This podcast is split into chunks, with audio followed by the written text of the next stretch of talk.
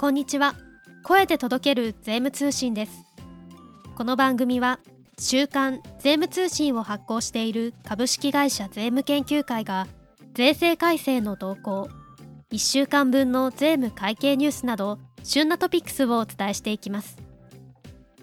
番組登録をしておくと最新回の配信時にお知らせが届きますので Apple Podcast、Spotify、Amazon Music などのポッドキャストアプリから番組登録をお願いします。それでは今週の税務トピックスを確認していきましょう。1月24日発行の週刊税務通信3688号記事の見出しです。財務省公正取引委員会等免税事業者とその取引先のインボイス制度対応 Q&A を公表。デジタル庁電子インボイス FAQ 公表。商法クロスボーダーで行うデリバティブ取引にかかる取扱い変更の影響度。東京局市街地再開発により貸付が中断した場合の小規模宅地等の特例に関する文書回答。令和4年度改正のポイント。4個人所得課税。税理士山内克美先生による解説では速報令和4年度税制改正企業のための法人課税関係等の概要上。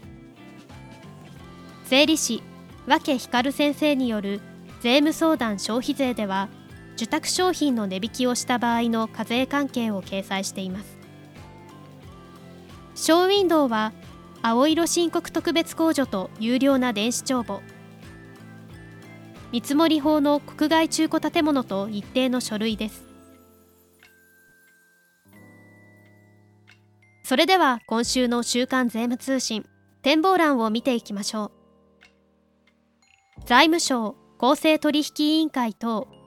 免税事業者取引先のインボイス対応 Q&A を公表。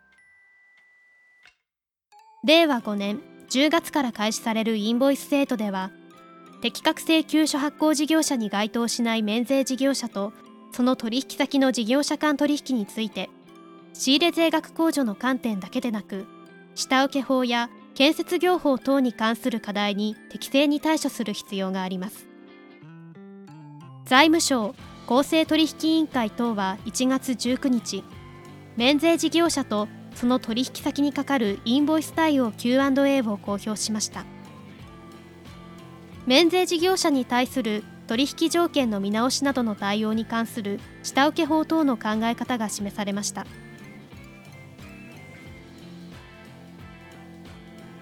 デジタル庁電子インボイスの日本版標準仕様に関する FAQ を公表。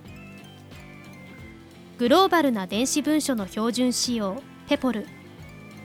デジタル庁は先日ペポルを基本とした日本版電子インボイスの標準仕様ペポル BIS ビリング JP に関する FAQ よくある質問を公表しました。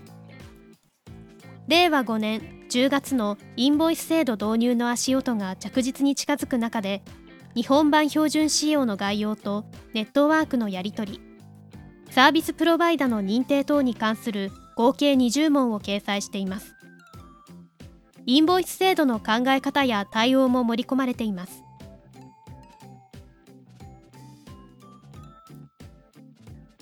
令和4年度改正デリバティブ取扱変更の影響度。令和4年度改正に伴い国税庁は先日クロスボーダーで行うデリバティブ取引にかかる取り扱いを変更しました。週刊税務通信では1月17日号で取り上げています。居住者外国法人と居住者内国法人のデリバティブ所得に対する扱いが180度変わることから同所得にかかる公正の請求や修正申告の要否租税条約との関係など取扱い変更の影響を詳しくお知らせします。以上1月24日発行の週刊税務通信からお届けいたしました。記事の詳細は週刊税務通信本誌でぜひご覧ください。概要欄のリンクも合わせてご覧ください。最後までお聞きくださりありがとうございました。この番組は株式会社税務研究会が運営し Apple Podcast、Spotify、Amazon Music などで配信中です。また番組では皆様のご要望やメッセージをお待ちしています。ハッシュタグ声で届ける税務通信までお願いします。それではまた次回の配信でお待ちしております。